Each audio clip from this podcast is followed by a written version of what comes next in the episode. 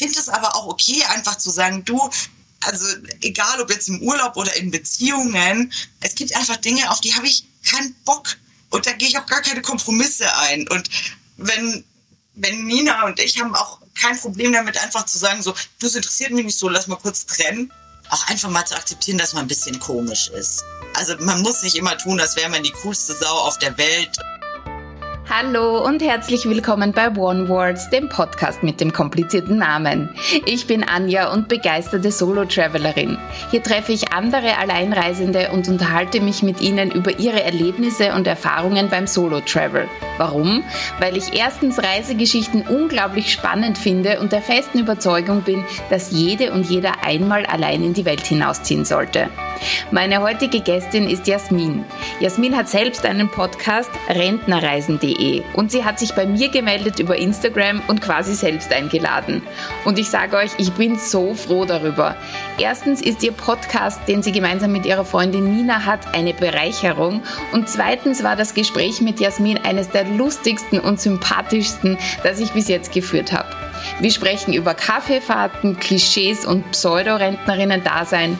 Wir klären, warum Jasmin keine FOMO bei Füßen hat und Penisfische immer bevorzugen würde, wie man ein Hotel ohne Adresse im Westjordanland findet und über Jasmins Theorie, dass Menschen, die allein unterwegs sind, eigentlich richtig schlechte Menschen voller Vorurteile sind. Ich wünsche euch viel Spaß bei dieser Folge. Jasmin. Ich freue mich total, dich als Gast in meinem Podcast zu haben, als Fellow Podcasterin. Wie geht's dir? Mir geht's sehr gut, Dankeschön. Ich habe gestern Kurzurlaub gemacht und war in Anatolien auf einem Festival für neue anatolische Musik. Sehr cool. Alleine? Nein, ich war mit Freundinnen da. Aber äh, es war, also ich hatte so Bock drauf und das ist ja schon ich sag mal, ein bisschen ein spezielles Thema, ähm, dass ich gedacht habe, also wenn ich da jetzt jemand finde, der mitgeht, gehe ich auch alleine. Aber es hatten ziemlich viele Freundinnen Bock mitzukommen. Sehr cool. Das klingt auf jeden Fall spannend. Aber das ist schon der richtige Einstieg. Jasmin, was bedeutet Reisen für dich? Wenn ich alleine unterwegs bin, dann ist es auf jeden Fall Abenteuer. Also jetzt in meinem Alter, ich bin 38, äh, Anja, du bist ja auch sowas um die Ecke rum. Da erlebt man ja nicht mehr so wirklich Abenteuer. Also man könnte irgendwie ein Kind kriegen und dann sagen, das ist das größte Abenteuer meines Lebens. Oder man sagt irgendwie, ich habe den großen Vitrinenschrank, irgendwie, das war abenteuerlich, wie ich den die Treppe hochgekriegt habe. Aber so Abenteuer in so einem, so einem ganz kindlichen Sinn, dass man einfach nicht weiß, was auf einen zukommt ähm, und das ist, wenn ich alleine unterwegs bin, ist das auf jeden Fall der Fall, weil ich immer irre schlecht vorbereitet bin und ähm, eigentlich keine Ahnung habe, wo ich bin und was ich machen soll. Und ähm, dann lasse ich mich so durchs Abenteuer treiben. Aber das ist ja dann schon ziemlich mutig, ne? Also schlecht vorbereitet, aber irgendwo so reinstolpern, das, das klingt ja schon, äh, ja. Bist du sehr mutig?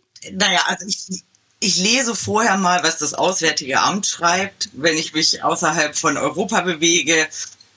Und das muss eigentlich als Vorbereitung dann auch reichen. Und Wetter natürlich. Wetter ist immer, aber man hat ja schon so eine Ahnung, wenn man zum Beispiel nach Afrika fliegt, dass es tendenziell warm wird. Und wenn man nach Skandinavien fliegt, dass es tendenziell ein bisschen kühler wird. Also das sind so meine, meine Reisevorbereitungen. Wetter und Auswärtiges Amt. Und, ähm, und dann geht's los. Okay, also die, äh, der Wunsch nach Reisen kommt von dem Wunsch nach Abenteuer, wenn ich das richtig verstanden habe. Also so den Alltag ein bisschen aufpeppen oder mal schauen, was es da noch zu erleben gibt. Aber wie, wie findest du dann deine Ziele für die Reise? Also wo läuft dir das über den Weg, dass du sagst, da fahre ich jetzt hin? Ich will jetzt nicht esoterisch sein, aber die Ziele finden natürlich mich. Ähm, ich, ich denke oft so, hä, wie bin ich jetzt hier hingekommen? Und dann äh, vollziehe ich das nach und dann so, ja klar. Ähm, also irgendjemand hat zum Beispiel gefragt, ob wir da einfach hingehen sollen. Ich kenne Menschen, die da wohnen. Ich war jetzt in Südkorea auf einer Hochzeit. Die Schwester meiner besten Freundin lebt auf La Réunion. Mit der Nina, mit der ich auch zusammen den Podcast habe, die hat halt gesagt so, ja, hast du Lust auf Schottland? Weil Harry Potter und klar, Harry Potter, ich liebe Harry Potter, ich bin dabei. Also das sind oft ähm, so so ganz zufällige Entscheidungen eigentlich. Oder ich war in, ich war mal, da war ich alleine unterwegs, zehn Tage lang so ein Mini-Roadtrip gemacht. Ich nach Wien und habe da in der Wohnung von einer Freundin gelebt und dann bin ich so über die Slowakei gefahren. Und das, das Endziel war dann nach Auschwitz zu gehen, weil ich unbedingt mal in Auschwitz einen Study Day machen wollte, um einfach das zu sehen und mich mit der Geschichte auseinanderzusetzen. Und dann bin ich in der Nähe von Auschwitz, so eine Stunde von dort weg, in der Gegend um Krakau, bin ich einfach so vier Tage auf dem Plattenland in Polen gewesen und habe mir Salzbergwerke angeschaut. Und das war einfach nur, weil ich dachte, ja, das, das Ende der Reise wird dann also Auschwitz sein, aber was davor ist, und auf Stadt hatte ich keine Lust, also blieb ich auf dem Land und habe mir da ein Salzbergwerk nach dem anderen angeschaut. Das ist eine sehr schöne Gegend übrigens. Hm, guter Tipp. Also so als, als nicht so ähm, bekanntes Reiseziel, würde ich sagen. Aber ja, die Gegend ist ziemlich schön. Von Wien auch Richtung Osten, finde ich. Das ist also für uns ÖsterreicherInnen eher unbekanntes Land. Aber gehen wir mal ganz zurück. Wie bist denn du zum Reisen beziehungsweise zum Alleinreisen überhaupt gekommen? Was waren so deine Anfänge? Also so der richtige Anfang ist eigentlich mein, mein Papa. Also meine Eltern sind total die Musiknerds, aber so auf unterschiedlichen Ebenen. Ähm, und die können sich nicht immer ganz einig sein mit der Musik und gehen ganz viel auch auf Konzerte. Und mein Papa ist, solange ich denken kann, auch alleine auf Konzerte gegangen. Und mir hat das immer total leid getan. Da habe ich gedacht, mein armer Papa, jetzt hat wieder niemand gefunden, der irgendwie komische Musik mit ihm anhört und dann steht er da alleine. Und dann war er wieder, was weiß ich, bei Grace Jones oder ich weiß es nicht. Und dann haben mir ähm, Kumpels erzählt, so, ja, wir haben deinen Papa getroffen auf dem Konzert. Da habe ich gemeint, ah, war er wieder allein unterwegs. Nee, der, der war schon mit irgendwelchen Leuten da. Waren super nett und war cool und wir sind dann auch kurz mit denen rumgestanden. Und dann habe ich meinen Papa angesprochen und habe gesagt, hey, ich dachte, du warst alleine auf dem Konzert. Und mit, ja, war ich ja auch, aber ich habe so jemanden kennengelernt und dann noch den und es war total lustig und war voller Freak und so. Und dann habe ich gecheckt, okay, das ist überhaupt kein Problem. Das ist überhaupt nicht traurig. So, wenn man Teenie ist, das ist ja die fürchterlichste Vorstellung, alleine auf ein Konzert zu gehen. Also es war mein Albtraum damals. Und, ähm, und dann war irgendwie zwei Wochen später so eine Party, auf die wollte ich total gerne gehen, also ein Clubabend. Und alle waren so, nee, nee, kein Bock, Jasmin. Ich dachte, so, ich bin groß, ich kann es wie mein Vater machen, ich gehe einfach alleine in diesen blöden Club und wenn es doof ist, fahre ich halt wieder nach Hause. Und ich kam dann am nächsten Tag, ich glaube um elf nach Hause, hatte einen wahnsinnig guten Abend. Und ähm, da ging es dann los, dass ich einfach, meine Regel ist mittlerweile, ich frage drei Leute oder so, drei, vier Menschen. Und wenn ich dann was sehen will, gehe ich einfach alleine hin. Und dann hat das aber mit dem Reisen immer nicht geklappt, weil immer, wenn ich was alleine geplant habe, hat irgendjemand gesagt, ach toll, Ägypten, da wollte ich schon immer hin, komme ich mit. Und irgendwann habe ich dann ähm, die, die Reißleine gezogen, habe gesagt, so, jetzt fliegen wir nach Vietnam und ihr habt euren Rückflug schon gebucht und ich bleibe einfach noch ein paar Tage länger und mache das alleine. Und da war ich aber schon Anfang 30, als ich das gemacht habe.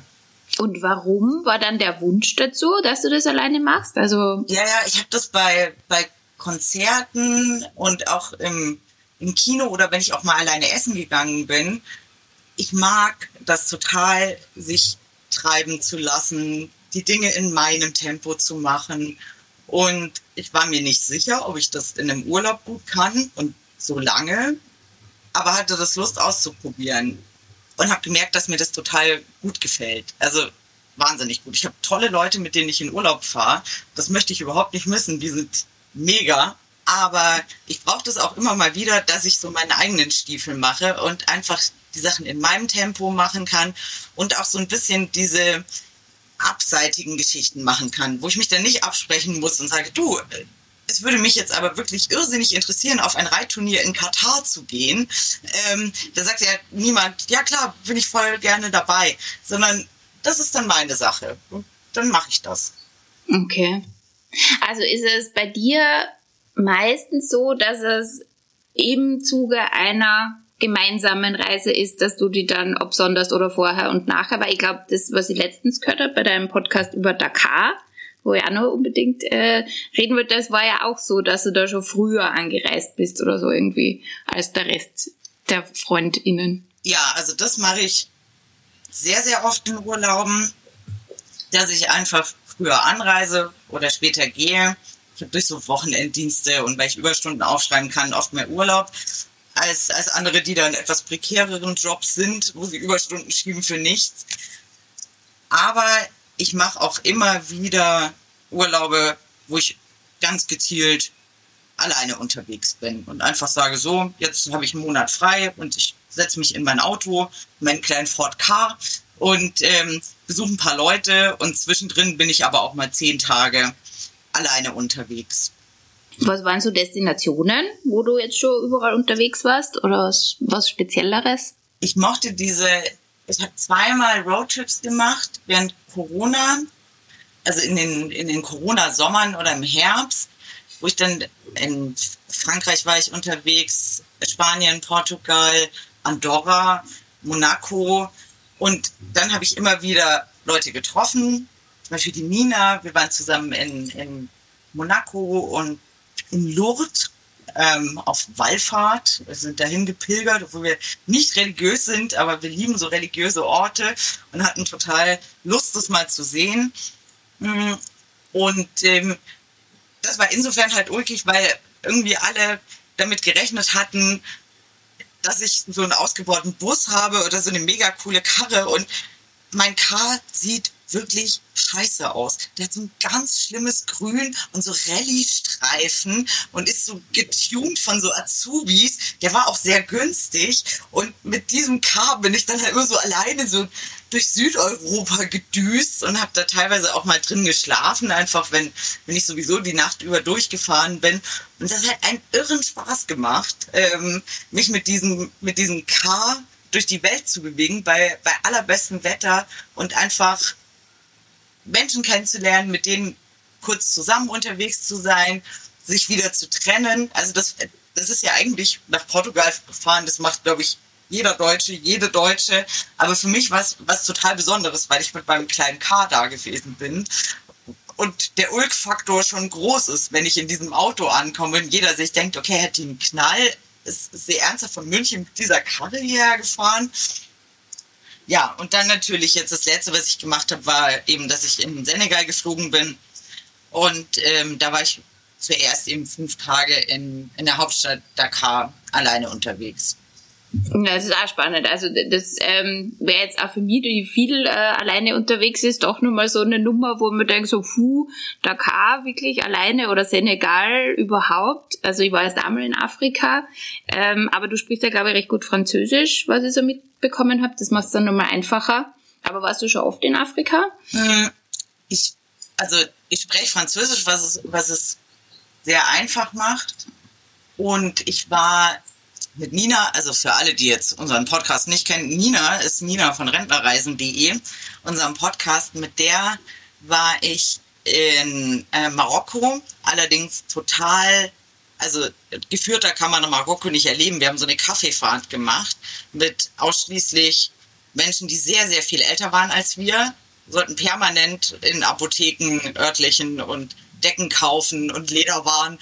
Und ähm, die Königsstädte in Marokko gemacht. Dann war ich in, in Ägypten, also durch diese, diese klassischen deutschen Urlaube. Und ich bin mal mit der Hilfsorganisation Menschen für Menschen in Äthiopien gewesen für eine Reportage, die ich geschrieben habe. Und das war dann ähm, in der Hauptstadt und ähm, dann noch so wirklich im Outback vier Stunden von der nächsten Apotheke entfernt. Das weiß ich genau, weil ich fürchterliche Halsschmerzen gekriegt habe. Und insofern, weil, weil ich das auch in Äthiopien, die Hauptstadt und mir Dakar ähnlich vorgestellt hatte wie Addis. Ich dachte, ja, das ist ja kein Ding. Also in Addis leben ja auch, also in Dakar leben ja auch ganz normal Frauen und, und sind da unterwegs. Wie schwer kann es sein?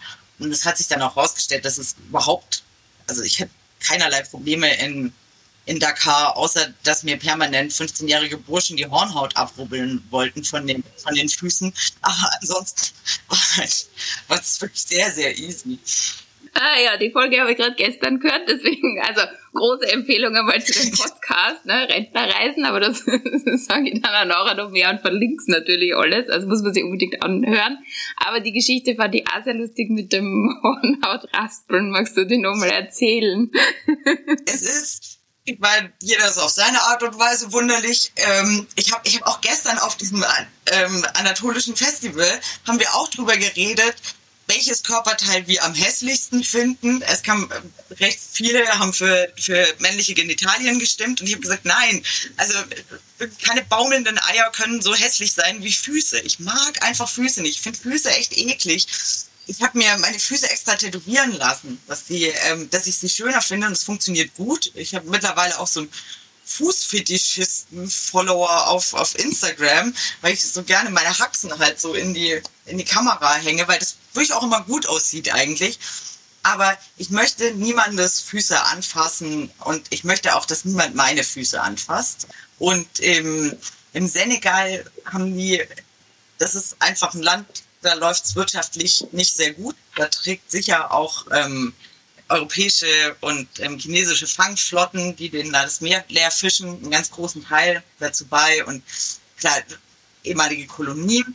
Und die haben teilweise mehrere Jobs und manchmal auch Jobs, die ich nicht machen würde. Zum Beispiel gibt es halt viele so Teenager-Jungs, die so Fußpflege machen am Strand.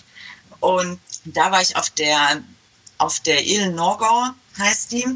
Das ist die Insel, auf der France Gall ähm, die Sängerin, hatte da auch ein Haus. Die war ganz verliebt in den Senegal. Und dann sind wir da so, so hingefahren auf so eine Piroge. Es war schon ein bisschen ja, entwürdigend, wie ich in diese Piroge reingekommen bin, aber dann total nette Gespräche gehabt und alle so, ja, France Gall, die liebe ich auch und oh, die ist so toll. Und ich so, ja, ja, France Gall. Und kam so ganz beseelt auf diese Insel an und dachte, ja, jetzt sehe ich den Ort, den France Gall so geliebt hat und habe mich dann so an den Strand gesetzt, auf so einen Stein, habe so meine Füße Richtung Horizont gestreckt, so durchgeatmet, kam so ein Bursche her, wir labern kurz und dann fasst er einfach meine Füße an. Und ich war kurz davor, dem ins Gesicht zu boxen. Und ja, sein Job war halt Hornhaut raspeln und so Fußpflege am Strand und ich war fertig mit den Nerven. Da gab es mehrere davon. Und nachdem ich mir das dann alles da erlaufen hatte und angeguckt hatte, lag ich dann auf einer Liege und hatte meine Jacke so um meine Füße rumgewickelt, damit die halt meine Füße in Ruhe lassen. Und irgendwann saßen sie dann aber alle auf meiner Liege und ich habe gesagt, Jungs, ihr macht da, glaube ich, echt einen guten Job, aber bitte lasst einfach meine Füße in Ruhe. Und dann hat mir den Rest des Tages sehr viel Spaß, weil sie immer wieder so getan haben, als würden sie meine Füße anfallen und jetzt sofort losraspeln. Aber sie haben sie nicht mehr angefasst, weil ich auch also explizit mit Gewalt gedroht habe, ähm, wenn sie das machen sollten. Aber es war so, ich dachte so, ja, mein Frostgall-Erlebnis wurde mir etwas Geld ähm, von Hornhautraspeln. Ja, aber ähm, ich stelle mir das so, also ist das da so ein Ding? Also sitzen dann da an dem Strand lauter Touristen, die sich, die sich die Füße machen lassen? Also ich kenne das jetzt aus Thailand, dass man da alle immer zur Maniküre, Pediküre rennen, aber da sitzt ja nicht am Strand, sondern da bist du in irgendeinem Salon oder so. Aber ähm, ist das da so ein Ding? Das Schlimme ist, also ich habe mich mit diesem Burschen unterhalten, das war so voll der nette Typ, der halt ähm, ja, von seinem Arbeitsalltag erzählt hat. Dann habe ich gemeint, aber wer macht das? Und dann hat er gesagt, total viele Leute machen das ja auch sehr gut und so. Und dann habe ich gedacht, ja klar, würde ich an deiner Stelle auch sagen, ey, dass ich hier die erste Touristin bin, der du da die Hornhaut wegraspelst. Und dann war ich unterwegs und bin da zwei Stunden später irgendwie, habe ich mich dann an den Strand gehockt und habe dann Menschen gesehen, die nicht aussahen, als würden sie regelmäßig zur Pediküre, Maniküre gehen. Einfach so typisch brollige, französische Männer, die sich da die Füße haben machen lassen am Strand. Und also, ich bin wirklich kein Hygienefreak, aber ich hätte nicht so doll gerne deren Hornhautreste an meinen Fußsohlen hängen, wenn die da schon geraspelt wurden. Aber ja, das haben Menschen gemacht. Ich finde es hygienisch bedenklich, aber wer mag, wer es mag, für den ist höchste, gell? Ja, also so weit habe ich noch gar nicht gedacht, dass wenn das dann ganz viele machen, dass dann natürlich der Strand dann auch eher sehr spezielle Zusammensetzungen hat. oh Gott, nein! Also jetzt nicht nur Mikroplastik, sondern auch noch Hornhaut. Das ist gar kein Sand, das ist alles Hornhaut von Touris, die am Strand sind. Oh ich meinte eher, dass die immer dieselben Geräte benutzen. Du hast total furchtbare Dimensionen da reingebracht. Womöglich war das gar kein Sand. Und ganz mit Bäumen zu barfuß drin rumgelaufen. Und dann so Instagram-mäßig mit so, oh, das ist alles so weiß und das ist so ja, ja, volles Sport. Okay, äh, ja, schön. Ja, danke für diese Bilder, Kopf. ja, ich weiß nicht, also so von der, also Hornhaut oder, oder ähm, Nagel ist ja ähnliche Zusammensetzung wie Muscheln, also von dem her ist es ihr wahrscheinlich sehr ähnlich. Ja, äh, Themawechsel. Aber ja. Ja, äh, ich auch ja, traumatisiert bin. genau. Ähm, ich, ich schätze jetzt einmal, du bist ein eher extrovertierter Mensch, habe ich so den Eindruck, wenn du da mit so einem auffälligen Auto, möchte ich es nennen, durch die Gegend düst und äh, natürlich da immer recht angesprochen bist. Tust du dir leicht, äh, Leute kennenzulernen? Das Auto ist mir ganz wichtig. Äh, das Auto habe ich geschenkt bekommen das habe ich mir nicht ausgesucht, weil war wirklich geschockt, als ich das Auto das erste Mal gesehen habe. Was ist das denn? Ich weiß, sowas habe ich noch nie gesehen. Dann so, lustig, oder? Und dann so, ja, gut. Also ich bin ein extrovertierter Mensch, allerdings, ich spreche ganz selten Leute an. Aber ich sage immer, dass ich niederschwellig für die Menschen bin, weil ich stark tätowiert bin und da finden, das macht es für Menschen, aber alle Altersklassen, also wirklich vom Kind zur, zur Omi, macht es für die Leute ganz leicht, mich anzusprechen. Also ich komme in kein Hostel rein und quatsch irgendwelche Leute an. Das wird mir im Leben nicht einfallen. Sondern ich lasse mich immer anquatschen und wenn mich niemand anquatscht, dann ist auch okay. Also ich finde mich selber so lustig. Ich habe einfach mit mir selber auch eine gute Zeit und sitze da und denke, hihi. Deshalb, ja, extrovertiert bis, bis zu einem gewissen Grad. Okay, äh, mit den Tätowierungen, äh, warst du da in Ländern, wo das ein Problem war? Also ich denke zum Beispiel an Japan, wo das jetzt, glaube ich, am Land nicht ganz so äh, gut aufgenommen wird. Ja, in Japan hat man ja vor allem ein Problem, in die ähm, Onsen reinzukommen, also in diese Spa-Bereiche, wo man sich mit lauwarmem Wasser beknippt. Und ähm, da war ich auch mit der, mit der Nina, da haben wir es auch so gemacht. Sie war, glaube ich, ein bisschen länger als zwei Wochen und ich war dann drei Wochen in, in Japan und wir haben gedacht, ja gut, das sagt man jetzt halt so, dass die Tätowierungen nicht gerne mögen. Nina ist immer sehr, sehr gut informiert, muss man sagen. Die studiert auch Geschichte und das ist so, die ist so sehr korrekt und immer sehr gut vorbereitet. Und ich flipp so nebenher rum und bin planlos. Und äh, da haben wir noch gesagt, das kann ich mir nicht vorstellen, äh, 21. Jahrhundert. Und äh, wir sind nicht reingekommen in Onsen wegen unserer Tätowierung, weil wir beide auch zu großflächig tätowiert sind, sodass man das, also man muss, müsste uns einfach einwickeln komplett. Man kann das nicht einfach abkleben. Und dann haben wir aber ein, eine klassische japanische Unterkunft gehabt, wo wir dann ähm, einen Privatonsen hatten, wo sie einfach einen Zeitslot gebucht hat. Und wir waren in so einem Hotel in Hiroshima, wo sie gesagt haben, ja, also es sind jetzt gerade, ist eine andere Frau noch da und für die ist es okay, geht halt rein. Und da war es ein Problem. Und in Äthiopien, aber das war ohnehin so eine Gegend, da war ich für, für einige, vor allem Kinder, die erste weiße Frau, die sie gesehen haben. Und da gab es also wirklich so ich kam mir so vor wie Angelina Jolie oder so. Es gab richtige Aufläufe, wie ich an die Schule gekommen bin, alle Kinder rausgestürmt. Kinder sind hingefallen, weil sie rückwärts gelaufen sind, mich so angeschaut haben. Und da war es ganz nett, weil das hat man ja heute, das war früher war das noch so, vor 15 Jahren, dass Leute mich gefragt haben, darf ich die Tätowierung mal anfassen? Und das haben jetzt in Europa, passiert es ja eigentlich nicht mehr. Und da waren aber auch Kinder, die einfach gefragt haben, ob sie es mal anfassen dürfen. Aber dass ich da Probleme habe, also außer in, in Japan ist mir das noch nicht passiert. Also ich finde es eher positiv. Ich mache da positive Erfahrungen. Mhm.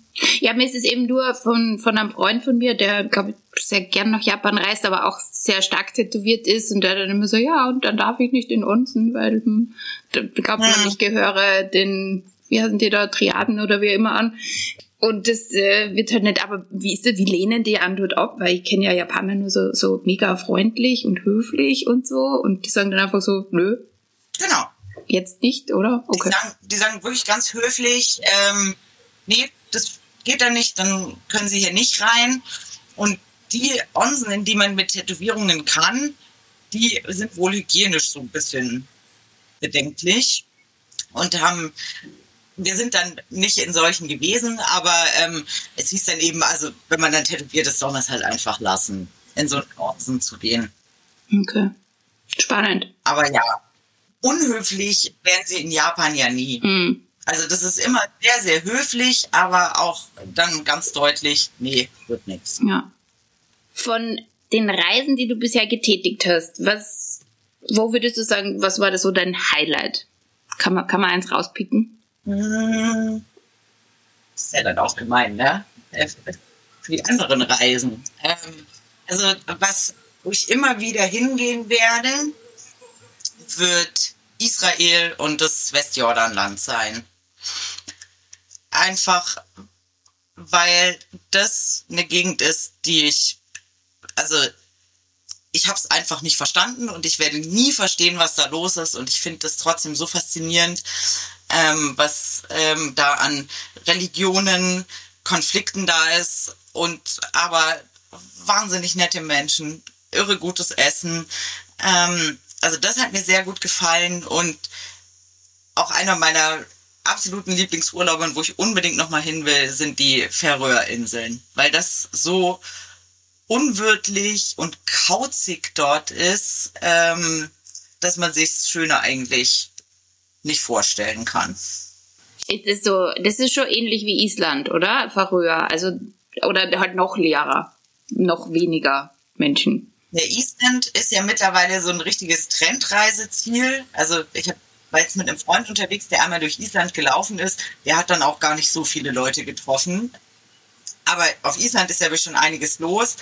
Und Island ist auf jeden Fall landschaftlich sicher sehr viel aufregender. Und ähm, auf den Färöern hat es auch, ähm, also es, kein, es sind keine Vulkaninseln, aber ähm, es ist auch so äh, dieses, dieses karge und ähm, die Wetterumschwünge, die es dort gibt. Die Färöer sind sehr viel milder, weil die ähm, im Golfstrom liegen. Und der hat so zwischen 3 und 13 Grad. Also da wird es nicht wirklich kalt. Auf Island kann es ja so abartig kalt werden. Er hat nie so gefroren wie auf Island. Das heißt so, die Färöer sind Island light, aber in der Nebensaison, wenn man dort ist, also wir waren gefühlt die einzigen Touris dort. Weil wenn, dann kommen die Leute im Sommer und nur kurz. Und wir waren im März da und, glaube ich, neun oder zehn Tage. Und ähm, da taucht man auch in so eine ganz andere Welt ein, auch wenn das zu, zu Europa gehört. Aber es sind halt Inseln, da leben die Leute vom Fisch fangen. Jeder kennt jeden. Und ähm, man stellt sich darauf ein, dass fünfmal am Tag unterschiedlich beschissenes Wetter ist. Ja gut, das hat man in Island auch. Aber ich habe gar nicht gewusst, dass Färöer keine Vulkaninseln sind. Also damit sind sie für mich raus. Ohne Vulkan. Langweilig. Gehst nur wohin, wo Vulkane sind? Boah, ich liebe Vulkane. Ja, jetzt ist ja gerade wieder einer in Island ausgebrochen. Bin schon wieder so, ich muss dahin. Aber ja. Aber du warst nicht da jetzt, als der ausgebrochen ist, ne? Ja, jetzt gerade nicht, ne? Also ich habe ein Flugticket, aber eigentlich wollte ich umbuchen aus äh, Gründen, also finanzielle und so weiter. Und jetzt bin ich so, ah, vielleicht, ich muss doch jetzt, weil jetzt ist er ausgebrochen und jetzt weil beim ja. letzten, also ich war beim letzten Ausbruch quasi dort und mit Hinhiken und Lava und Dings. Also ist schon cool. Also es ist schon anders. So Lava. Also ich finde es halt super. Und dann ist es auch endlich mal warm, oder? Ja, also die wird vom Hiken warm, weil das ja immer sehr unwegsames Gelände ist und äh, sehr steil teilweise und äh, über Geröll und so weiter. Und es gibt schon gut Wärme ab, ja. Das äh, merkt man schon, aber es ist natürlich, wenn es windig ist oder, also es ist ja viel Wind und hm. keine Ahnung, aber mir ist auf Island eigentlich nie so, so extrem kalt. Ich habe immer das Gefühl, also man zieht sich irgendwie auch anders an. Also man ist ja dann meistens so winddicht keine Ahnung. Also, na, ich bin wahnsinnig verfroren. Und, und ja. also da gerade in Reykjavik, da ist äh, teilweise irgendwie sind so Windschneisen, wo man sich denkt, kann man die ganze Stadt bitte anders bauen. Und wenn es dann kalt ist und dieser Wind ist, da, da bin ich natürlich mit meinem Münchner Winter überhaupt nicht drauf eingestellt. Also ich bin auch nicht so ein Schneehasel oder so, dass ich ähm, und ich habe dann echt das Gefühl, ich brauche irgendwie einen Skianzug und ähm, wir, wir trocknen trotzdem die Tränen in den Augen fest oder frieren fest. Ähm, das ist also Island im Winter, das, das brauche ich nicht mehr, weil ich fand die Insel total beeindruckend, aber wenn einem die ganze Zeit kalt ist, uff. Ja, na, also wenn, wenn man nur friert, ist es nicht. Aber da muss man die ganze Zeit in heißen Quellen rumhocken. Mhm. So.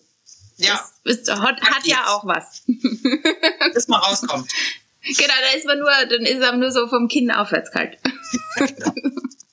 Das ist Am immer, das ist, das hatte ich in Andorra auch, da habe ich auch gedacht, so, ah, so ein Hot Tub, cool, hocke ich mich rein. Und dann saß ich da drin und habe gedacht, ich friere total an der Nase. Was ist das denn?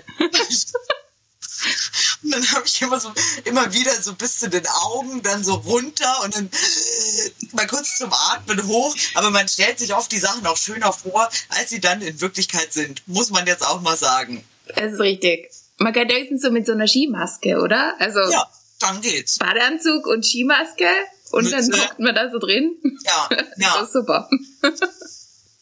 Also jetzt haben wir ja schon richtig viele Sprünge gemacht, so äh, Senegal, Japan, äh, Färöer. Was, was steht denn bei dir nur so auf der Bucketlist? Also wo wird's hingehen, wenn ich sage, so kannst du jetzt aussuchen? Bin jetzt die Wunschfee.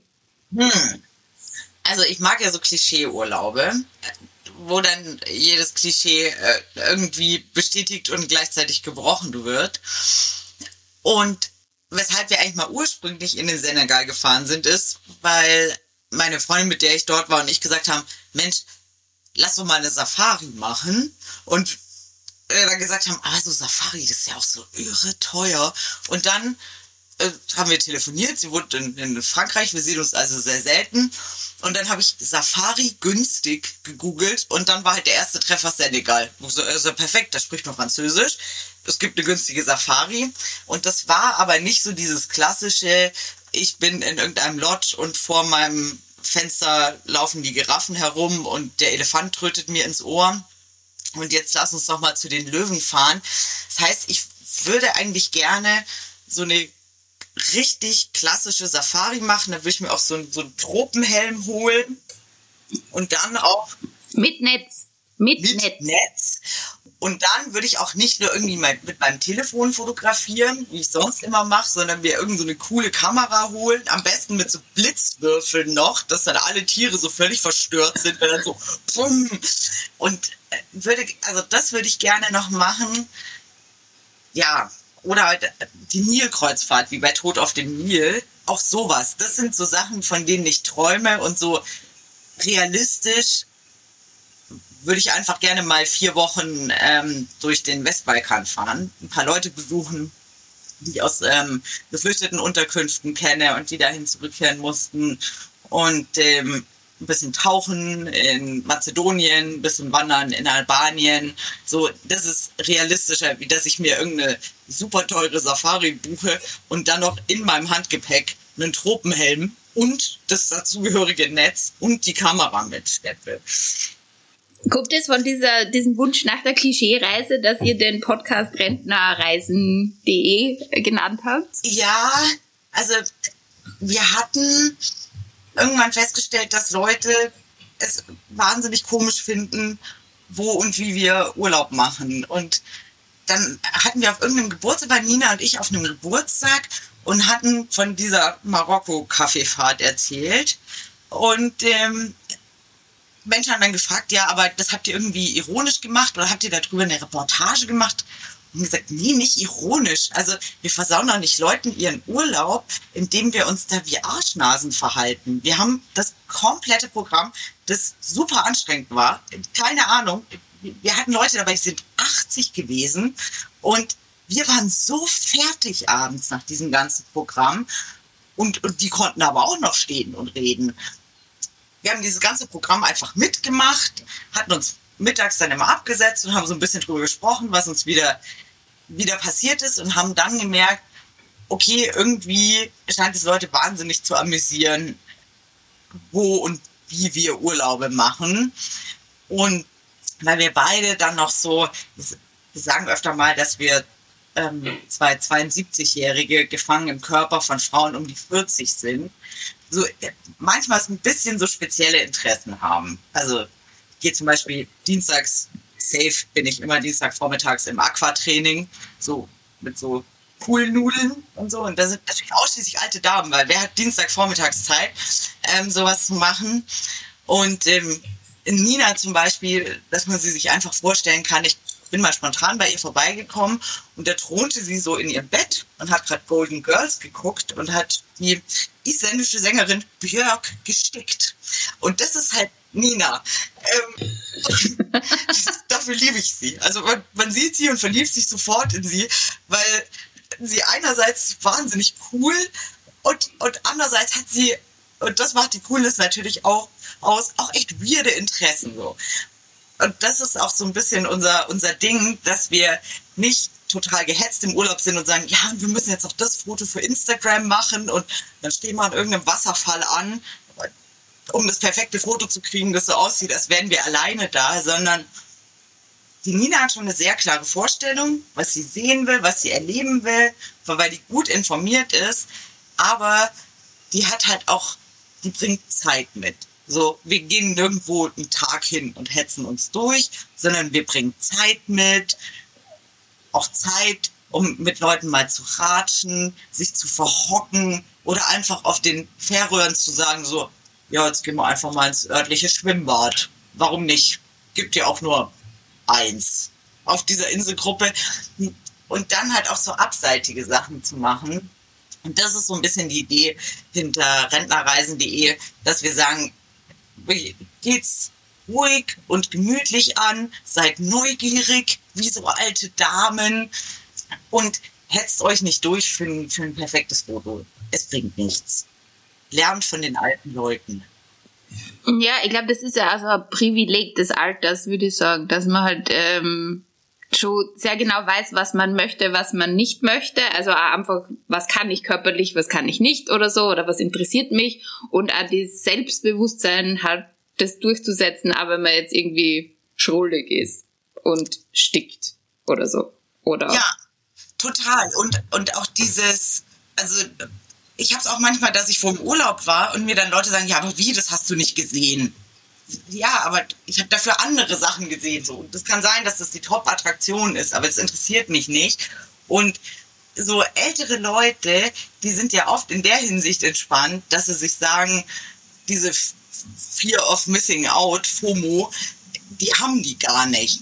Und das kann man sich auch durch im Urlaub mal zu Herzen nehmen und zu sagen, mach doch einfach, was dich interessiert und deshalb war diese Kaffeefahrt auch so lustig. Und das merken Nina und ich natürlich auch. Wir sind jetzt beide seit langer Zeit Single.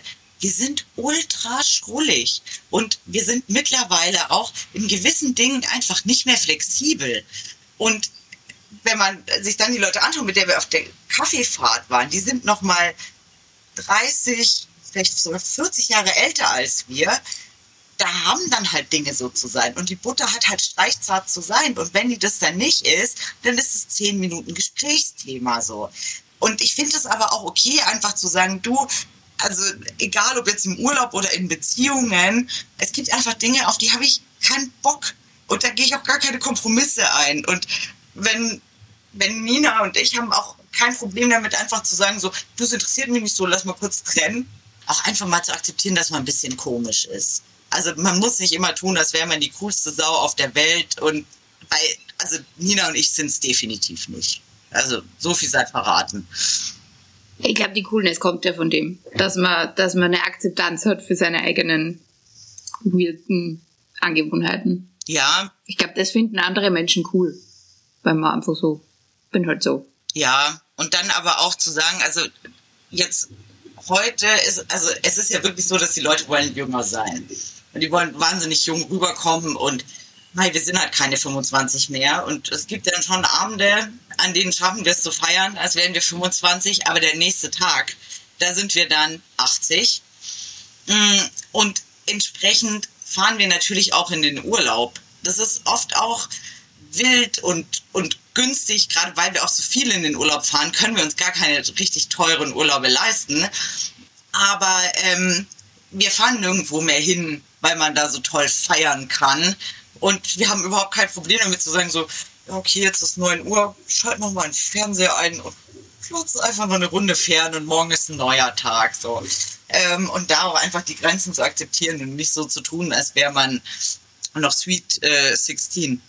Oder mal Mittagsschlaf halten. Siesta. Ja. Herrlich. Ich bin auch, ich bin auch so ein Mittagsschlafmensch.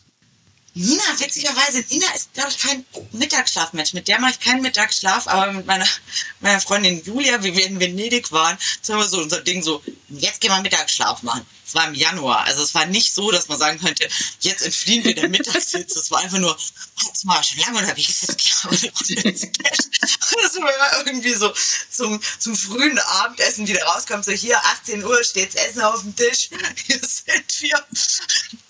Und ähm, ja, schön, wenn man das machen kann und wenn man nicht den Tag durchhalten muss. Apropos Essen. Wie geht's dir da auf Reisen? Hast du irgendwie, äh, probierst du alles oder hast du eher, hattest du schon lustige Erlebnisse mit Essen? Mm, also ich bin 20 Jahre lang Vegetarierin gewesen und habe das dann, ich glaube auf Guadeloupe war der erste Urlaub, wo ich gesagt habe, ey, also nur Kochbananen essen, ich habe keinen Bock, Kochbananen und Reis und wo ich dann einfach auch äh, Fleisch gegessen habe, Fisch gegessen habe. Und jetzt habe ich das so aufgeweicht, dass ich in den Urlauben auch einfach um zu probieren, mittlerweile auch ohne das permanent zu kommentieren, so krass, jetzt esse ich schon wieder Fleisch, einfach ähm, Fleisch esse und Fisch. Und ich komme da manchmal an meine Grenzen. In ähm, Südkorea, da waren wir so eine sehr gemischte Truppe, weil wir auf einer Hochzeit waren ich hatte eine Freundin, mit der ich dort war und dann immer wieder Leute, die wir getroffen haben. Und der eine Kumpel von mir, der ist sehr, sehr offen. Und der hat sich dann unter anderem so, so kleine, so, sind das so Tintenfischle, so zerhacken lassen. Und die haben sich dann aber noch bewegt, diese unterschiedlichen Ärmchen. Das war, also ich habe es probiert, aber wenn sich das Essen noch in deinem Mund bewegt, weil da noch irgendwelche Muskeln zucken, speziell, da gab es auch so, so Penisfische. Also wenn man Penisfisch Südkorea googelt, findet man auch, wie die heißen. Sie sehen aus wie sehr hässliche Penisse. Und, ähm, und die schmecken auch so ganz, so irgendwie so zäh und knorpelig. Und das war auch, wenn man diesen Fisch, hast du, googelst du ihn gerade? Ähm, es ist wirklich, es ist ein bisschen hässliches Tier, ne? Ja. Der schmeckt auch nicht besonders gut. Und da ist dann so, okay, ich habe es probiert. Danke, ich brauch's nicht mehr. Ja, und manchmal bin ich dann auch einfach doof. Also im, im Senegal waren wir eigentlich immer senegalesisch frühstücken, wo man dann irgendwelche so Bohnenpasten und so auf Brot kriegt. Und da waren wir bei einer Frau, die so gemeint hat, so ja, wollt ihr mal probieren und dann auch einfach so den Löffel aus dem Topf uns gegeben hat und wir so probiert und so, hm, lecker und dann hat sie den wieder in den Topf reingesteckt. Ja, ja, gut, also hier Typhus geimpft, egal. Und dann sagte sie noch, ja, wollt ihr Mayonnaise? Und ich sag zu meiner Freundin noch, ja, Mayonnaise in solchen Ländern immer eine sichere Bank, wenn man sich den Magen verderben will. Und ich weiß nicht, warum ich gesagt habe, oui, oui, je veux bien, merci. Und dann hat die weil ich es ihr gesagt habe, Mayonnaise auf diese Semmel, wie man bei uns sagt, gemacht. Und ähm, das war so ein Tag, da waren wir mit dem Sammeltaxi mit der Piroge, mit dem Pferdekarren unterwegs, weil wir auf so eine kleine Insel gewechselt sind. Und mir ging es richtig, richtig schlecht. Ich hatte Kreislauf, ich, ich lag auf so einem Pferdekarren, der einfach nur so ein, so ein Brett war. Ich habe gesagt, bitte nicht, bitte nicht traben, einfach nur im Schritt und die Sonne brannte so runter. Und ich habe gejammert und gejammert und den Modium akut gefressen und es ging mir wahnsinnig schlecht. Und aber in solchen Momenten denke ich mir auch, ey, du bist einfach selber schuld. Es ist so eine klassische Situation, wo ich mir denke so, hey, folgendes wird schief gehen mache ich trotzdem und dann geht's schief und dann bin ich halt auch selber schuld, weil es ist sau blöd. Ja, das passiert. Das macht man einfach. Also, würdest du was essen, was aussieht wie Füße? Auf gar keinen Fall. Nee. auch so, so Hühner. Penisfisch, ja, Füße, nein. Das ist okay, aber ähm, auch so, gibt's nicht auch so Hühnerfüße so zum Knabbern? Ich glaube, so chinesisch ja. ist das, ne? Das ist auch nicht meins. Hatte ich auch mal bei so einem, aber hier ein chinesisches Restaurant in München, was sehr authentisch ist. Und da hat auch so ein Freund von mir hat einfach so einen Teller so Hühnerfüße, so frittierte weggeknabbert. Und da habe ich auch gesagt, du, ich muss einfach nicht probieren. Ich möchte andere Leute Füße nicht essen. Auch nicht andere Tiere Füße. Solide. Also, ne? Man weiß, was man möchte. Ich habe meine Prinzipien. Keine FOMO. Keine FOMO bei Füßen. Ja, das ist äh, mir egal. Wenn ich die nicht probiert habe, da kann ich einfach äh, ganz gemütlich weiterleben. Du hast gesagt, du hast zwei Roadtrips während Corona gemacht. Was ist denn so deine liebste, also hast du eine liebste Art zu reisen, wo du sagst, okay, Flugreisen finde ich cooler oder lieber Camping oder mit dem Auto oder ist dir das völlig egal? Das ist mir völlig egal. Also das ist, ich habe jetzt die Roadtrips für mich entdeckt. Das hatte ich vorher gar nicht so gemacht. Also wirklich nur, ich fahre zu meiner Freundin Vera in die Bretagne, 1200 Kilometer und baller das irgendwie so alleine durch. Und was ich an den Roadtrips sehr gerne mag, ist, dass ich den Leuten halt sage, ja, ich komme wahrscheinlich am Mittwoch bei euch an, aber ich melde mich nochmal. Und dann zu sagen, rechts und links ist am Wegesrand was Spannendes oder man lernt irgendjemand kennen und hat eh keinen Plan so für den Urlaub und kann dann flexibel reagieren. Das finde ich schon sehr cool. Aber ich mag es halt auch irre gerne, irgendwo zu sein, wo ich mich so gar nicht mehr auskenne. Also so Südkorea und Japan, kulturell überhaupt nicht mein Ding, die sind mir viel zu effektiv und zu strebsam und zu fleißig. So, so bin ich nicht. Aber das ist natürlich, das ist so cool, wo zu sein, wo kannst die Schrift nicht lesen, verstehst die Sprache nicht. Es ist kulturell was anderes und dann aber halt super sicher. Und das kriege ich natürlich nicht, wenn ich jetzt zum Beispiel, weiß ich nicht, zu dir nach Graz fahre oder so. Da denke ich mir, oh ja, das ist sehr gut, das ist so weit von uns entfernt. Das ist ein Wahnsinn. Ich kenne mich gerade mal aus. Kann ich auf Flugreisen auch nicht verzichten, weil damit ich mich nicht mehr auskenne und ein bisschen Abenteuer habe, da muss ich dann schon ein bisschen weiter weg.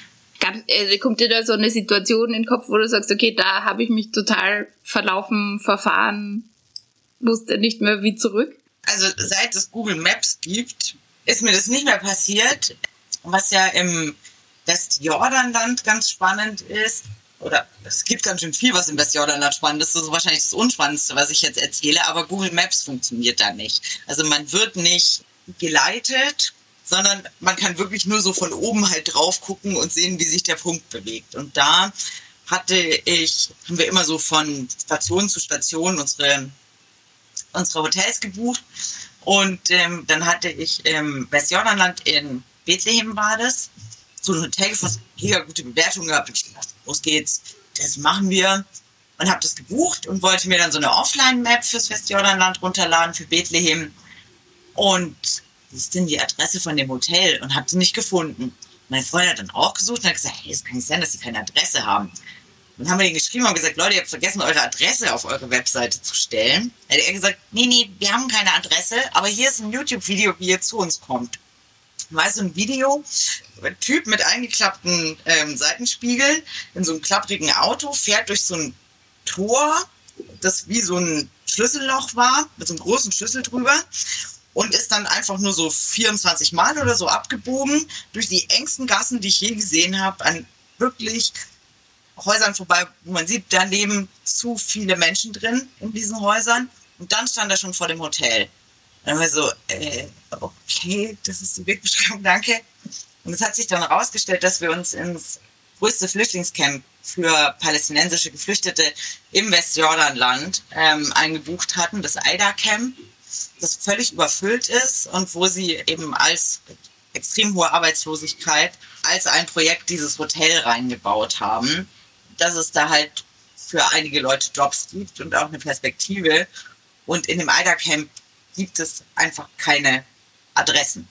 Und das war, also auf palästinensischem Gebiet machen ja eh nicht so wahnsinnig viele Menschen Urlaub. Das heißt, wenn da Menschen hinkommen und sich dafür interessieren und die haben ja alle ein großes Sendungsbewusstsein und wollen ihre Version der Geschichte erzählen, weil die meisten ja auch vorher in Israel waren, sind die irre nett und ähm, es waren dann sehr viele Menschen, die versucht haben, uns zu diesem Hotel zu bringen, was letztendlich auch gelungen ist.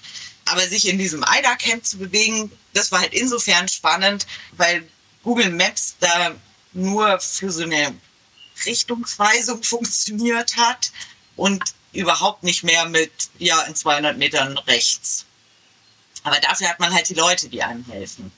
Aber krass, also, äh, dass man ein Hotel in so einem Flüchtlingscamp baut. Also, wie viele Menschen leben da in dem Camp? Weißt du das?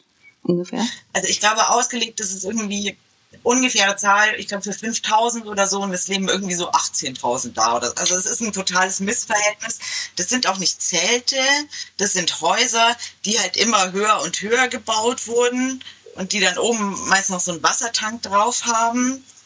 Und da sitzt auch die ähm, United Nations, glaube ich, sind da mit einer halben Stelle auch, also haben, haben Teilzeitmitarbeiter oder Mitarbeiterin, die in diesem Camp arbeitet und ansonsten ist es der Ort, ähm, wenn, man, wenn man das googelt, dann äh, wird das AIDA Camp immer als Beispiel für Langzeitfolgen von Tränengas genommen, weil kein Ort auf der Welt wohl so massiv von immer wieder Tränengas auch betroffen ist.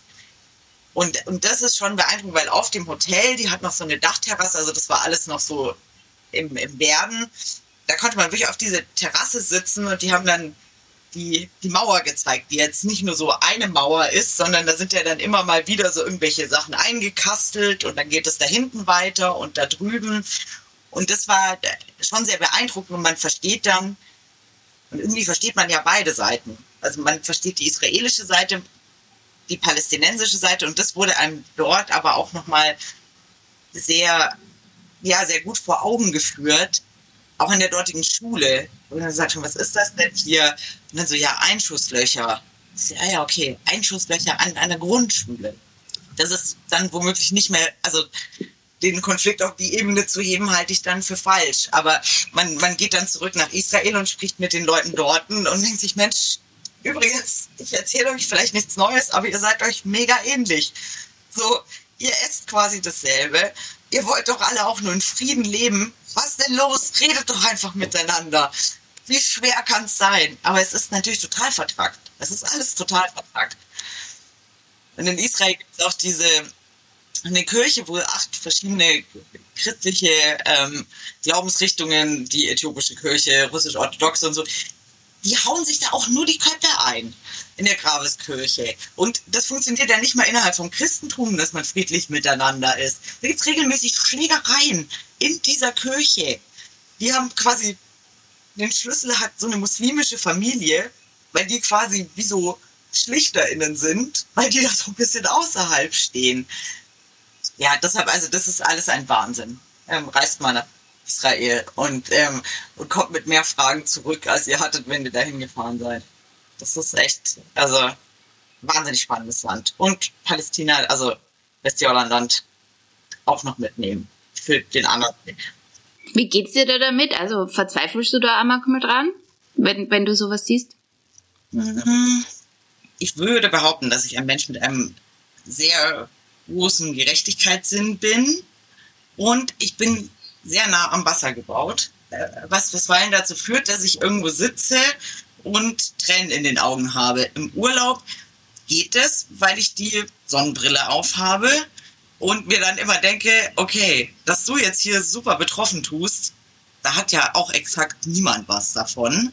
Das ist ja nur sowas, was ich für mich mache, dass ich für mich sage, so, hey, ich bin jetzt hier, ich bin sehr reflektiert und total empathisch und versuche diese Situation zu durchsteigen. Und ja, ich glaube, an, an solchen Dingen zu verzweifeln, das bringt ja nichts. Also ich finde, man kann sich andere Kulturen anschauen und es gibt ganz viel, wo ich dann sage, auf gar keinen Fall, das kommt für mich nicht in Frage, finde ich total fürchterlich, was ihr da macht. Und andere Dinge, wo ich denke, okay, davon könnte ich mir mal ein bisschen was nehmen und das in meinen Alltag integrieren. Und an irgendwie Armut, Ungerechtigkeiten, äh, Konflikten zu verzweifeln. Also das, das hört ja nicht mehr auf dann. Dann ist man ja nur noch verzweifelt. Und deshalb glaube ich, ist es ganz wichtig, dass man sich da, wo man ist, einsetzt für andere, die nicht gerecht behandelt werden, denen es schlecht geht. Aber es hat, glaube ich, niemand was davon, wenn ich einfach irgendwo im, im Senegal stehe und mit den armen Fußjungs weine. So, das ist einfach nur eine Sache, die mache ich für mich persönlich aus dem Fußtrauma raus. Und weil ich mir denke, wie kann man so arm sein, dass man so einen beschissenen Job haben muss? Ja? Wie, wieso sind die nicht in der Schule? Weil das ist ja der Punkt. Das ist ja einerseits lustig, ähm, wenn ich dann meine Füße schütze, aber die andere Frage ist ja, Jungs, geht auch in, in, in die Schule. Gibt es keine andere Perspektive für euch? Ja, ja ich glaube, das ist, das ist also ein wichtiger Punkt am, am Reisen ist, also wenn, wenn man viel unterwegs ist und sich mit den Kulturen auch beschäftigt, also jetzt nicht nur all-inclusive irgendwo in, in dem Hotelbunker, ähm, dass, dass die Welt natürlich größer wird und äh, komplexer und dass es, dass es äh, wenn man reflektiert dran geht, ein guter Lerneffekt ist, ne? Dass man sagt, ja, also je, jede Kultur hat ihre ihre Schwierigkeiten oder wie auch immer und äh, es ist auf der einen Seite für uns ein Reality-Check und auf der anderen Seite ein, wie, wie heißt es so schön, Ambiguitätstoleranz-Training, dass man es aushalten muss, dass, dass es nicht für alles eine Lösung gibt oder eine einfache Antwort oder ein Schwarz und Weiß, sondern dass es halt einfach grau ist. Oder bunt. Und das ist, glaube ich, auch wirklich eine Sache, die, die mit dem Alter kommt. So diese bisschen so eine Altersmilde, dass man eben nicht mehr einfach nur wütend ist, weil man denkt, irgendwas ist böse oder falsch oder das kann man so nicht machen, sondern dass ich da sitze und mir denke so, okay, ich find's beknackt, aber ich, ich sehe den Punkt, ähm, wie sich das entwickelt hat. Und eben nicht mehr dieses, dieses Schwarz-Weiß-Denken zu haben, ja, und das aushalten zu müssen, dass einfach Leute komplett anders sind als ich und dafür ihre guten Gründe haben und das für die Wahrheit halten. Also ich bin äh, ziemlich angefeindet worden von ein paar Leuten, die gesagt haben, wie kannst du nach Katar fliegen? Ich war kurz vor der, vor der WM in Katar und gesagt, und die sind so homofeindlich. Ja, das weiß ich auch. Und ich weiß auch, dass ich nicht umdrehen werde. Aber ich habe immerhin Menschen da getroffen und mich mit denen ausgetauscht. Und ich, ich verteufel das, wenn ein Offizieller aus Katar sich im Fernsehen hinstellt und homophobe Scheiße redet. Ja, weil das ist ein Offizieller. Das kannst du nicht bringen. Aber wie die Leute dann in Katar mit sich kämpfen und mit dem Westen kämpfen, das finde ich dann spannend. Und da auch zu sehen, irgendwas geht da gerade vorwärts, irgendwas passiert da. Die, die sind noch lange nicht da, wo wir sind und was ich mir total wünschen würde. Aber ich kann nicht einfach sagen, das boykottiere ich jetzt, weil die sind Homohass oder bei den Verröhren mit ähm, Kritik mit den Wahlen. Ja, ich habe ich hab einen Wahl tätowiert so. Also ich bin ein riesengroßer Wahlfan. Aber ähm, ich fange nicht an, da irgendwelche ähm, Fischer anzugreifen auf den Färöern. Wer bin ich denn? Also das, das möchte ich nicht. Dann, dann setze ich mich lieber damit auseinander und verstehe, okay, wo kommt die Kultur her? Was versuchen die zu erhalten? Und wie kommt es das eigentlich, dass sie das unbedingt beibehalten wollen, obwohl sie von, der, von allen Seiten dafür wirklich gehasst werden?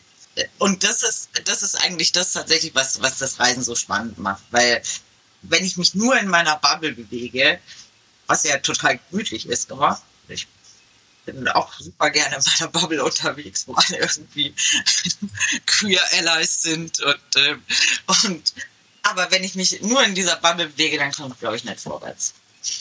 Ja, vor allem, also du kommst nicht vorwärts, andere Menschen kommen nicht vorwärts. Es ist ja immer, wenn man, ich glaube, wenn man interessiert in ein Gespräch geht, ohne ohne große Vorurteile und sie das einmal erklären lässt und dem Gegenüber vermittelt, hey, ich finde das, also ich habe schon meinen Standpunkt, meine Meinung, aber, aber ich möchte trotzdem hören, was du dazu zu sagen hast, dann kann man vielleicht noch viel mehr bewirken oder ganz sicher viel mehr bewirken, als wenn man das komplett ablehnt.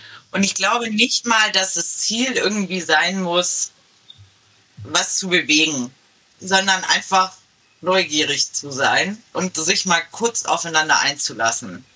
Weil man wird die Leute sehr wahrscheinlich nicht ändern.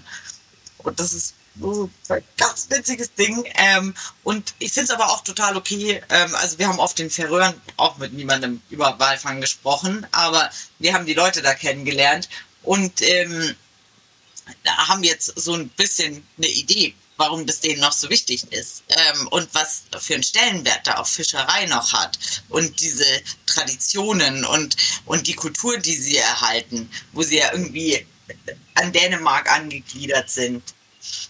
Aber, ähm, aber auf den Färöern zum Beispiel haben wir Frauen kennengelernt, die von, ähm, von ärmeren südlichen Ländern auf die Färöer ein, eingeheiratet haben, wo man ja auch ein, also ich habe da so ein Bild was das für eine Frau ist und was das für ein Mann ist. Und nachdem wir dann eine Stunde mit denen in der Sauna saßen, habe ich gedacht, Alter, die sind ja sowas von cool und reflektiert und die eine, habe ich gedacht, also die hat da die Hosen an, das weißt du, ja. Der, der Mann hat wahrscheinlich wenig zu melden und das ist auch mal so kurz ein Bild zurechtgerückt, so, Nee, das ist nicht das Hascherl. Das ist eine Frau, die, die weiß ziemlich genau, was sie da gemacht hat und, ähm, und warum sie das gemacht hat. Nämlich um ihre Familie zu unterstützen. Und die liebt ihren Mann auch auf ihre Weise und liebt dieses Land auf ihre Weise. Aber sie hasst es halt, weil es so schweinekalt ist und es einfach nur kalt ist. So. Ich finde gerade den Gedanken total spannend, weil du vorher gesagt hast, ähm, du reist so gerne in Klischees oder du und Nina reist so gerne in Klischees. Und das war jetzt eher die Aussage so, und dann stellt man fest, dass diese Klischees auf den Einzelnen nicht anwendbar sind, weil es dann immer um die eine Story geht und nicht um dieses ganze Land ist so und das ist alles schrecklich oder sondern um, um die einzelnen Geschichten, weniger um die großen Schubladen, in die wir so gern Länder, Kulturen und so weiter stecken. Total, ja. Also wenn man Erwartungen hat, dann sind es ja oft einfach Klischees oder halt Bilder, die man irgendwie aus dem Internet hat, vorgefertigte Meinungen und dann irgendwo hinzukommen und einerseits dieses Klischee zu erleben und andererseits, wie das permanent durch einzelne Leute gebrochen wird, das ist dann wirklich spannend, weil als wir zum Beispiel nach Lourdes gefahren sind, hatten wir eine sehr genaue Vorstellung davon, wer, also da sind ganz viele auch so Busreisen, das war jetzt gar nicht so, als wir dort waren, weil Corona war und die Menschen, die sich quasi Heilung und Hoffnung von Lot erhoffen, die sind oft nicht mehr mobil genug, um da alleine hinzufahren. Also machen die das mit Busreisen. Und wir hatten schon unser genaues Bild, wer macht denn in Lourdes Urlaub und wie ist es da? Und tatsächlich sind das natürlich Leute, die, treffe ich in meiner Lebensrealität gar nicht, die so tiefgläubig sind, dass sie an so einen Wallfahrtsort fahren die sehen komplett anders aus als Nina und ich. Du hast uns als Fremdkörper erkannt quasi. Und auch Lourdes ist natürlich touristisch. Das ist absolut kreislich. Da sind nur so Hotel Vatikan und, ähm, und lauter solche Hotel Maria und hier ist der Souvenirshop, wo man sich die Kanisterchen zum Lourdeswasser abfüllen kaufen kann und alles voll gekitscht und kreislich. Aber wir waren dann in Gottesdiensten, was da möglich war, weil nicht so wahnsinnig viel los war wegen Corona. Und natürlich waren wir da total ergriffen, obwohl wir überhaupt nicht religiös sind. Aber du, du bist dann dort und du spürst, das ist so ein aufgeladener Ort, weil so viele Menschen mit so großen Erwartungen und so einem festen Glauben dahin kommen, dass es natürlich ergreifend ist. Und dann kann man sich auch nicht mehr über dieses Klischee lustig machen weil wenn da halt eine Frau ist, die sich mit letzter Kraft irgendwie an, an ihren Rollatorkrücken, weiß der Teufel, was offensichtlich schon krank ist, dahin zu so einer Kirche schleppt, dann ist es einfach, das berührt mich. Auch wenn das ein Klischee ist. Und deshalb war auch diese Lourdes-Reise für uns total besonders. Voll cool, ja, auf jeden Fall. Ja, Wallfahren sowieso. Also ich finde es das cool, dass ihr in, in Lourdes wart, wo jetzt ja alle immer zum den Jakobsweg pilgern, ob religiös oder nicht, aber am Ende, mit denen man spricht vom Pilgern, eh sehr viele mit ähnlichen Erfahrungen, sage ich jetzt einmal, zurückkommen oder dass man immer die Menschen trifft, die man gerade braucht, glaube ich, auch auf Reisen. Also kennst du das? Also ich kenne das ganz stark, dass ich so Begegnungen habe, gerade beim Alleinreisen auch, wo ich mir nachher denke, ah ja, das, das hat mich jetzt irgendwie weitergebracht oder das war genau der, der Anstoß, den ich in dem Moment gebraucht habe. Ja, und vor allem diese so unerwartete Menschen. Also man zieht ja nicht los und denkt sich so, aber wenn ich jetzt so einen Hottie kennenlernen würde, den ich mir auch nackt gerne angucke und der außerdem äh, noch ein großer Fan von Herman Melville ist und die Moby Dick gelesen hat, das wäre jetzt irgendwie ideal. Aber ähm, wie, wie überraschende Leute man dann kennenlernt, wo ich mir dann manchmal denke, in meinem Alltagsleben hätten wir nichts miteinander zu tun. Und hättest du mich in einem Club angesprochen, hättest du sofort eine Abfuhr von mir gekriegt. Und dann bin ich dann irgendwie doch tagelang mit diesen Leuten unterwegs und fühle mich total wohl mit denen und habe dann auch die Möglichkeit, in eine andere Welt einzutauchen. Ja, raus aus der Bubble. Raus aus der Bubble, ja. Wobei es natürlich auch so ist, wenn man, wenn man alleine unterwegs ist, ich schließe mich gar nicht so oft anderen Leuten die, die Reisen an, weil ich doch immer sehr gerne dann mit den Locals rumhänge. Und sobald man irgendwie zu zweit ist, klappt das nicht mehr so. Wenn man als Frau alleine irgendwo rumsteht und ein bisschen blöd guckt, kommt immer jemand her und sagt, weißt du, wo du bist? Weißt du, was du willst? Und so, und, und zu zweit funktioniert das schon nicht mehr. Ähm, und deshalb mache ich das auch manchmal so, dass ich mich so etwas unhöflich ähm, von anderen fernhalte, wenn mir denke, also wenn schon Menschen, dann vielleicht auch jemand von hier. Und das, das funktioniert sehr gut. Einfach rumstehen, blöd gucken. Dann kommt schon jemand und hilft weiter und lässt einen in sein Leben mal kurz reinschnuppern. Super Tipp. Also funktioniert ja. Rumstehen und blöd gucken, das ist auf jeden Fall. Ähm, ich würde langsam zum Ende kommen. Mhm. Und wie du vielleicht weißt, gibt's bei mir am Ende immer so einen kleinen Word-Rap. Das heißt, äh, ich werfe dir Satzbrocken und Auswahlmöglichkeiten hin und du sagst mir das Erste, was dir in den Sinn kommt. Ist das cool für dich? Ja, ich hoffe, es ist kein Schweinskram, ähm, der mir dann sofort in den Sinn kommt. Ansonsten schneid's bitte raus. okay. See oder Meer? Meer. Dschungel oder Wüste? Dschungel oder Wüste? Äh, Dschungel. Campingvan oder Fünf-Sterne-Hotel? Fünf-Sterne-Hotel. Podcast oder Buch? Das ist ja mehr schwierig. Ich lese so etwa 1000 Seiten die Woche und höre jeden Tag so sechs Stunden Podcasts. Ich weiß es nicht. Ähm, aber im Zweifel, weil ich ja ein fauler Mensch bin, dann der Podcast. Okay. Allein sein bedeutet für mich. Abenteuer. Und einsam sein bedeutet für mich? Ich, ich wusste quasi, dass diese Frage kommt und habe mir Gedanken darüber gemacht, wann ich mich das letzte Mal einsam gefühlt habe. Und ich kann mich dann nicht mehr dran erinnern. Also dieses Einsamkeitsding, das, das habe ich nicht. Ähm, ich kenne das Gefühl Einsamkeit nicht. Also wirklich das allerletzte Mal, als ich mir ähm, eine Ellenbogen gebrochen habe und morgens um fünf die Wirkung von den sehr starken Schmerzmitteln nachgelassen haben und niemand wach war, mit dem ich darüber sprechen konnte. Und dann habe ich um Viertel vor sechs meine Mutter angerufen und um acht hatte ich gefühlt meinen halben Freund im Kreis hier stehen, die mir die Bude putzen wollten. Dabei hatte ich mir erst vor ein paar Stunden den Ellenbogen gebrochen.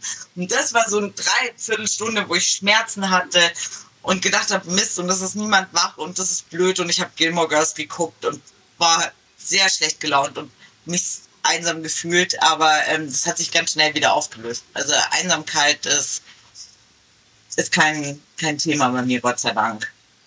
Aber wenn man einsam ist, stelle ich mir das absolut fürchterlich vor. Drei Dinge, die überall hin mit müssen. Also, wenn ich reise, habe ich immer das feste Schuhwerk, das ich mitnehme, weil ich meistens mit Handgepäck reise, sind so mittelhübsche Wanderturnschuhe, die ich dann sowohl bei der Dschungelwanderung anziehe, als auch abends beim Fortgehen. Die habe ich immer dabei. Dann habe ich eine sehr kleine Reiseapotheke, wo einfach wirklich nur die Pillen quasi drin sind. Also die sind schon noch in der Packung drin, aber ohne Beipackzettel und so. Und da ist echt alles drin, was ich brauche. Von Haargummis über Kondome, Schmerztabletten, Magentabletten, Halsweh, finde ich, ist auch mal ein großes Thema bei Reisen. Ich kriege immer dann so Halsschmerzen von Flieger oder so. Und das werfe ich auch, wenn man, wenn du jetzt sagst, ähm, Jasmin, komm ich doch mal besuchen, darfst eine Nacht bei mir schlafen, dann werfe ich das auch immer in, mein, in meine Handtasche rein. Ähm, das ist auch ganz wichtig. Und ich habe auch immer so ein, ähm, ist auch ein super Tipp, so einen, so einen wasserdichten Beutel dabei, der ist gar nicht groß, in den ich Sachen reinpacke, wenn ich irgendwie tauchen gehe oder wandern gehe, weil ich keine Lust habe, mir irgendwo im Dschungel zu denken, ja Mist, dieser Regenguss, das dürfte meinen Geldbeutel komplett verkleben und mein Handy dürfte jetzt auch kaputt sein. Ich habe schon verschimmelte Reisepässe gesehen. Also das ist nicht mir passiert, sondern anderen, aber wenn es dann so dschungelmäßig und dann fängt es zum Schimmeln an und dann ist die Reise vorbei und so quasi. Ja, deshalb, und das ist ja wirklich was auch im, im Handgepäck, da kann ich, das ist ja wirklich einfach nur ein Beutelchen und dann haue ich den in meinen Rucksack rein und habe den einfach immer dabei und muss mir nie wieder denken, Mist, ich bin komplett nass. Also das kann man ja dann trotzdem denken, wenn man komplett nass ist. Aber immerhin das, das Zeug nicht komplett nass, das man dabei hat an, an Technik. Und die sind super, die kann man ja auch ins Meer werfen. Und so bin ich schon so zum Segelboot rüber geschwommen und habe immer mein Beutelchen ähm, am Handgelenk hängen gehabt. Also ich habe nur geschickte Sachen eigentlich dabei. Und Bücher habe ich immer ohne Ende dabei und lasse die dann aber im, im Reiseland Ah, cool. Ähm, letzte Frage, was ich jemandem raten würde, der noch nie allein unterwegs war. Das Klassische einfach machen und ähm, dann mal merken, wie das ist, wenn man sich mit niemandem absprechen muss und einfach morgens aufsteht und sich denkt, nichts lieber würde ich jetzt machen, als in der absolut knallen Sonne an der Cornice zu laufen und mir zum Frühstück zwei Liter Cola reinzudrücken. Und, weiß ich nicht, barfuß auf irgendeinem Mäuerchen zu, zu balancieren. Ohne dass jemand sagt, der Cola zum Frühstück ist es dein Ernst?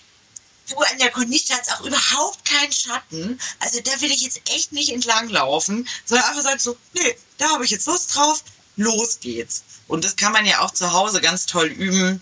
Einfach mal an so einem Sonntag sich hinzuhocken und sich einfach zu überlegen, okay, was mache ich normal sonntags? Was erwartet man von mir, was ich sonntags mache? Und was will ich eigentlich an einem Sonntag machen? Und manchmal, also bei mir kommt dann manchmal auch raus, es hat zwar 38 Grad draußen, aber irgendwie habe ich Bock, mich in die Badewanne zu legen und und dann macht man das einfach mal. Und das finde ich aber auch ein gutes, also dieses sich wirklich aktiv fragen, was will ich jetzt? Und dann macht man es einfach. Kann man sonntags üben und dann in so einem Urlaub zur Perfektion treiben. Einfach all die merkwürdigen Dinge zu tun, auf die man selber Lust hat, auf die ich Lust habe und nicht andere Leute. Und in der Regel kriegt es auch niemand mit, wie komisch man ist wenn man alleine unterwegs ist. Das ist ja eigentlich auch total schön. Das, sich immer denkt, das wirkt jetzt merkwürdig, aber es kriegt immerhin niemand mit, dass ich merkwürdig bin. Und man muss sich merken, dass wir ja alle die Hauptdarsteller in unserem eigenen Film sind und uns gar nicht so viel für die anderen interessieren, wie wir immer glauben, dass die anderen sich für uns interessieren. Wobei, ich, das ist so ein Ding, das ist nämlich richtig fies. Also ich habe bei den, bei den Kaulitz-Brüdern, die hatten so drüber gesprochen, wie schräg das ist, alleine essen zu gehen. Seid ihr bescheuert? Das ist das Allerbeste, alleine essen gehen. Es gibt, glaube ich, ganz wenige Menschen, die sich denken, Gott, die arme Frau, naja, die hat ihre besten Jahre auch schon gesehen, hat sie wahrscheinlich niemand gefunden, mit ihr essen und dann sitzt sie da alleine. Oh weh, oh weh. Das denken sich ja die wenigsten Leute. Aber ich nehme immer ein Buch mit, wenn ich alleine essen gehe, wenn ich überhaupt alleine was mache, habe ich immer ein Buch dabei. In der Regel lese ich nicht, sondern ich sitze einfach nur die ganze Zeit da und versuche herauszufinden, welche Beziehungen haben die Leute zueinander? Rechts und links. Höre ich zu. Ich bin total, ich verurteile die Menschen, ja. Ich spinne deren Geschichten weiter und ich bin perfekt unterhalten. Das Einzige, was doof ist, ist, wenn niemand da ist, den man beobachten kann. Aber dann kommt man meistens mit den Mitarbeitenden sehr gut ins Gespräch. Und da wird es auch interessant. Das heißt, in der Regel interessiert sich niemand dafür, dass du alleine unterwegs bist. Aber die Leute, die alleine unterwegs sind, sind richtig schlechte Menschen, weil sie die ganze Zeit nur da sitzen und sich denken so, hm, das verurteile ich übrigens. Ihr zwei, euch gebe ich keine zwei Wochen mehr, dann werdet ihr euch trennen. Weil normal kriegt man das ganze Zeug nicht mit weil man sich ja unterhalten muss mit anderen. Äh, ja, interesting. Ja. Okay, also wenn ich dich alleine im Restaurant sehe, dann weiß ich, dass ich verurteilt werde. Auf jeden Fall, ja, ja. Und, aber manchmal denke ich mir dann auch, soll ich jetzt hingehen und sagen, du, also ich habe dir jetzt ein bisschen zugehört und ich finde dich einfach super. Deine ganze Einstellung, das gefällt mir total gut. Du hast auch so eine Lässigkeit, die würde ich mir gerne selber zu eigen machen. Aber dann denke ich, okay, Jasmin, hör auf, gruselig zu sein, verstör die Leute nicht. Aber manchmal, also es, es geht dann auch oft in eine positive Richtung. Also ich finde schon, ja, integrieren sollten wir alle mehr so positive Komplimente, aber es gibt, glaube ich, dann so einen Punkt, wo Weirdness und Stalker-Alerts und so losgeht und so. Also hingehen und sagen, hey, ich finde dein Kleid toll, cool. Hingehen und sagen, ich habe dir jetzt 20 Minuten zugehört und äh, dieser und jeder Punkt in der Konversation.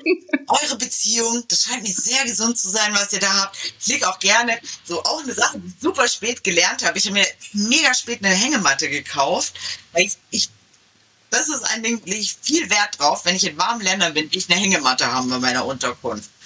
Und dann habe ich mir irgendwann einfach eine Hängematte gekauft und jetzt sehe ich immer so auf meinem Balkon und der ist, kann man nicht reingucken, da sitzen so Kids unten gerne oder so Teenies und dann spielen sich so Dramen ab.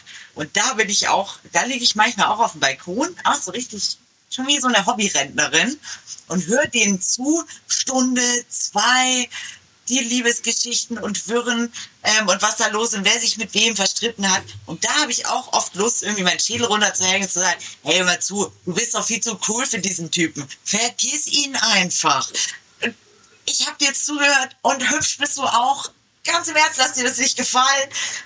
Aber so werde ich machen. Vielleicht aber dann, wenn ich halt in Rente bin. Weil dann ist es ja eigentlich die Pflicht einer Rentnerin, sich in das Leben von anderen einzumischen und maximal neugierig zu sein und überall ihren Senf dazu zu geben. Okay. Ja, finde ich gut. Wer dabei? Also falls du einen Club gründest oder du und Nina, ich möchte bitte aufgenommen werden. Ja, du bist herzlich eingeladen. Anja, auf jeden Fall. Du bist jetzt schon Ehrenmitglied bei den Hobbyrentnerinnen. Yes, danke. Da, das, da wollte ich hin. Siehst du, du hast es geschafft, ja. Yes. Und das an, einem, das an einem Sonntag, ja. Das ist perfekt. Perfekt. Das kann sich zurücklehnen. Alles erreicht im Leben. Ja, schön ist das. Gut, guter Schlusssatz auch. also ich hätte mich jetzt, glaube ich, noch Stunden weiter unterhalten können mit dir. Aber ich glaube, das schreibt dann einfach nach einer Wiederholung irgendwann. Ach cool, ich fand das gerade richtig schön. Ja, und danke ich danke dir voll für äh, das, was du da mit mir geteilt hast und mit den Hörenden auch geteilt hast. Und ja, ich bin schon gespannt auf die neuen Folgen von eurem Podcast, weil ich finde das auch sehr lustig und sehr amüsant. Große Hörempfehlung. Ja, vielen Dank dir ich finde ja dein Konzept finde ich mega. Einfach, ich glaube, die Leute hören sich irgendwie ein, zwei, drei von den Podcast-Folge an und haben dann einfach Bock, sich zu trauen. Ja, Weil das wäre das Sinn. Du das auch schaffst, aus den Leuten rauskitzel, was ist denn so cool dran am Alleinreisen und warum kann sich einfach jeder und jede trauen? Und das ist so wichtig, so eine empathische Art einfach zu fragen, neugierig und dann hört man das an und denkt sich so, okay, ich muss los. Und zwar ohne euch alle. Und so schlimm kann es gar nicht sein. Wenn andere es schaffen, dann schafft ihr es auch. ja, das ist wie Führerschein. Da denkt man sich ja auch, was für Trottel mit Autos unterwegs sind. Wenn die das geschafft haben, kann wirklich jeder diesen Führerschein schaffen. Und genauso ist es mit dem Alleinreisen. Also jeder kann Urlaub machen. Auf jeden Fall. Ja, danke dir, Jasmin. Danke auch für das Kompliment und bis bald und hoffentlich einmal live. Bis bald. so, danke. Das war hiermit die letzte Folge von One Words. Ich habe ja jetzt mein Ziel erreicht und bin Ehrenmitglied im Frührentnerinnenclub. Scherz. Natürlich mache ich weiter. Ein paar Interviews stehen schon wieder in der Pipeline und ich muss auf jeden Fall so lange weitermachen, bis wir eine Fortsetzung mit Jasmin machen können. Wenn euch gefällt, was ihr hier hört, empfehlt den Podcast doch bitte weiter. Hört auch bei rentnerreisen.de rein, Links findet ihr in den Show Notes. Gerne abonnieren und die Glocke aktivieren, damit ihr keine neuen Folgen mehr verpasst. Und wie ihr seht, bringt es viel, mir auch mal direkt zu schreiben und sich oder jemand anderen als Gast vorzuschlagen. Wie immer am Schluss, hört nicht auf das, was wir sagen, geht und seht nach.